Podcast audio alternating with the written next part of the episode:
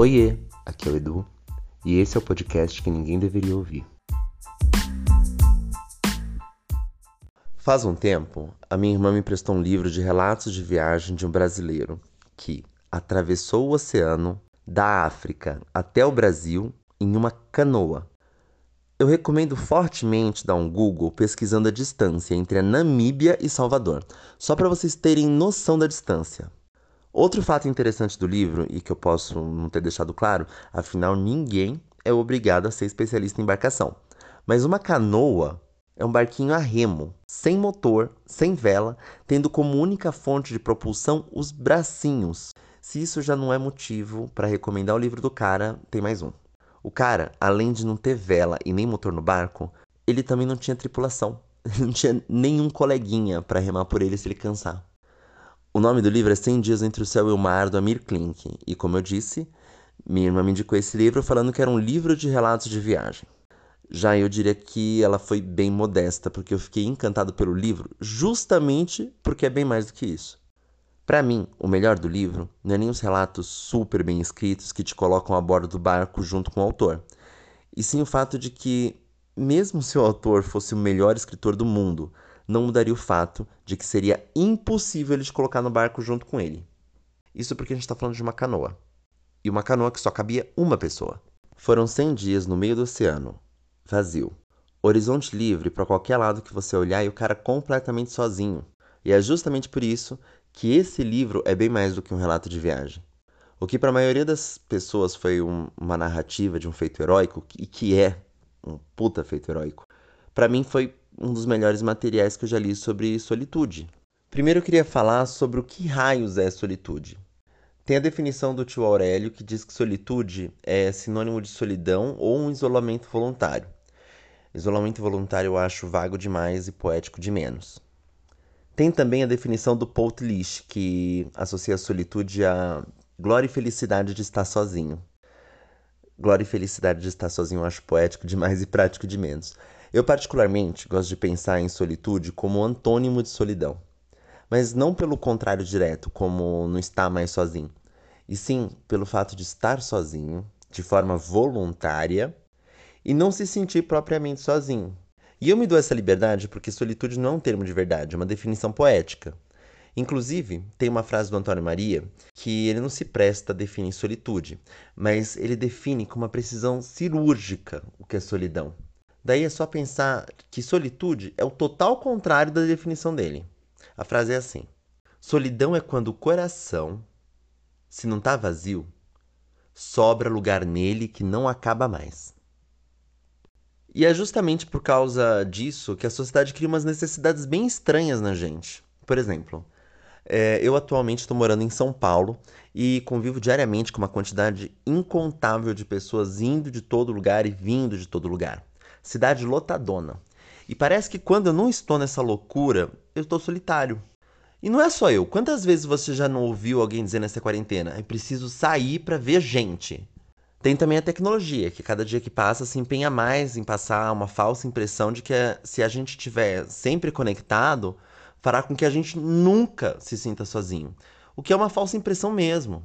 Porque quando você vê as pessoas na rua com seus celulares, não dá para definir essas pessoas de outra forma do que sozinhas. A, a, constituição familiar atual vê com maus olhos o parente que se afasta e vai viver a própria vida.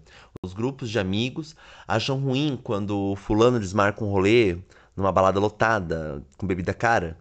Tem gente namorando sem gostar, é, porque a sociedade dita que você não pode passar de determinada idade solteiro, porque vai ficar encalhado. Os exemplos eles são intermináveis, e essas necessidades que a sociedade cria na gente dão uma falsa sensação de que está sempre cercado de pessoas e não está sozinho.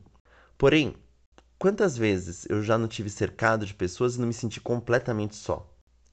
Quantas vezes eu tive cheio de pessoas ao meu redor e com o coração completamente vazio? Na real, o que eu senti ao ler o livro e comparar com a minha vida é que mais do que a impossibilidade financeira e física de atravessar o oceano num barco, eu e o Amir tínhamos uma forma bem diferente de lidar com a solidão. Ele me fez pensar no meu passado e em como eu sempre procurei não ficar sozinho, ser aceito nos grupos de amigos, estar cercado de colegas, é, sempre ir acompanhado aos lugares, estar sempre namorando. E mesmo fazendo tudo isso, ainda persistia um sentimento de estar solitário. Depois que eu li esse livro, eu tomei a decisão de ficar sozinho também. Eu notei que grande parte dessa necessidade que eu sentia de estar cercado de pessoas nada mais era do que uma carência emocional mal resolvida, misturada com uma falsa sensação de necessidade. Traduzindo, eu tinha vontade de ter pessoas ao meu redor e não necessidade. E eu nem precisei sair de barco pelo oceano para chegar a essa conclusão. Eu continuei trabalhando, continuei vendo os meus amigos, continuei falando com os meus pais, continuei paquerando e vivendo uma vida completamente normal. Teve sim algumas mudanças mais drásticas, tipo terminar um relacionamento meio merda, porque eu senti que eu tava junto só por comodidade, excluir as redes sociais porque perderam completamente o sentido para mim, mas nada do que eu me arrependa. O ponto aqui é que ressignificar a solidão é um caminho sem volta e é maravilhoso. Mudanças têm acontecido no dia a dia que têm feito eu enxergar a vida de outra maneira. É, no sexo, nas relações interpessoais, na minha visão de mundo, na forma que eu vivo os estresses do dia a dia, tudo, tudo mudou. E mudou para melhor, bem melhor. O que eu tô querendo dizer é que não precisa entrar num barco e atravessar o oceano. Lógico que se você quiser e tiver condições, deve ser incrível ficar com a bunda quase na mesma altura do nível do mar, uma infinidade de vida marinha, um mundo aquático acontecendo debaixo de você, sendo levado pela correnteza, experimentando a sensação de pequeneza no infinito do oceano. Tudo bem, se você quiser e tiver condições, pode fazer. O que não pode é ficar romantizando estresse de trabalho e fila de casa lotérica. O ponto aqui é: tá tudo bem ficar sozinho. E pela minha experiência, que é a única coisa que eu tenho, é que depois de um tempo, não dá para identificar algum espaço sobrando no coração a ponto de justificar alguma suspeita de solidão. Simplesmente passa. E eu não tô querendo falar que eu não tenha coração, que eu seja uma pedra de gelo ambulante, não mesmo. Eu tô falando que da mesma forma que o Amir Klink estava com o coração cheião do prazer de seguir viagem, de acompanhar o progresso nos remos, de ver a beleza que cercava ele, Cada um de nós pode encontrar algo para encher o coração. Inclusive, ele mesmo justifica a forma que ele lidava com a solidão na frase: Quem tem um amigo, mesmo que um só, não importa onde se encontre, jamais sofrerá de solidão. Poderá morrer de saudade, mas jamais estará só. O negócio todo gira em torno de se permitir sentir falta, sentir tédio, sentir vontade de estar com pessoas queridas só não pode basear sua vida toda em não poder, em hipótese alguma, ficar sozinho. Inclusive, ouso dizer que solidão deveria deixar de ser uma questão. Ah, processos criativos. Primeiro, antes de qualquer coisa, eu queria pedir desculpa, porque essa semana não teve dia certo para sair episódio do podcast. E eu tenho uma desculpa muito plausível. É que o podcast virou um processo artístico.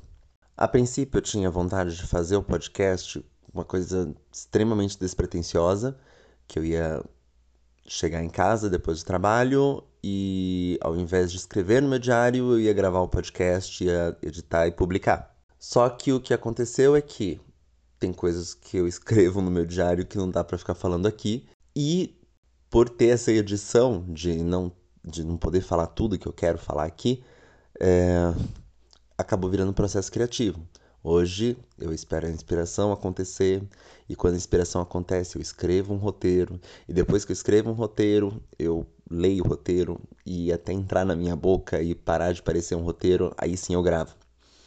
Lógico que eu não vou ficar vivendo desse processo louco para sempre. Pretendo postar pelo menos um episódio por semana. O ideal seria dois, mas um. Vamos se aceitar, né? Vamos, não vamos se cobrar tanto. E outra coisa que é muito importante falar.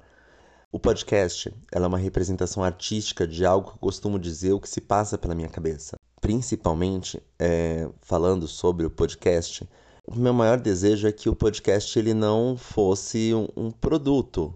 Tanto que eu não queria que chegasse a virar um processo artístico e eu ter que escrever roteiro, estudar, e no final gravar. No final das contas, eu quero que ele seja algo despretensioso, uma conversa, um desabafo, Lógico que no futuro, conforme as coisas forem acontecendo, ele vai acabar virando produto. Tudo tende a acabar virando produto nessa sociedade capitalista que vivemos. Mas enquanto eu puder segurar para ele não virar um produto, eu vou segurar. Por enquanto, vai ter o áudio meio merda que está sendo gravado do meu celular. Não vai ter uns dias certos que eu preciso meio que entender como vai funcionar meu processo criativo pro podcast não tem equipe que nem os podcasts grandes. Eu vou tentar fazer meu, meu melhor aqui, mas não espere um produto, porque é, é a minha vida, é a minha cabeça. E eu ainda não coloquei a venda. E é isso.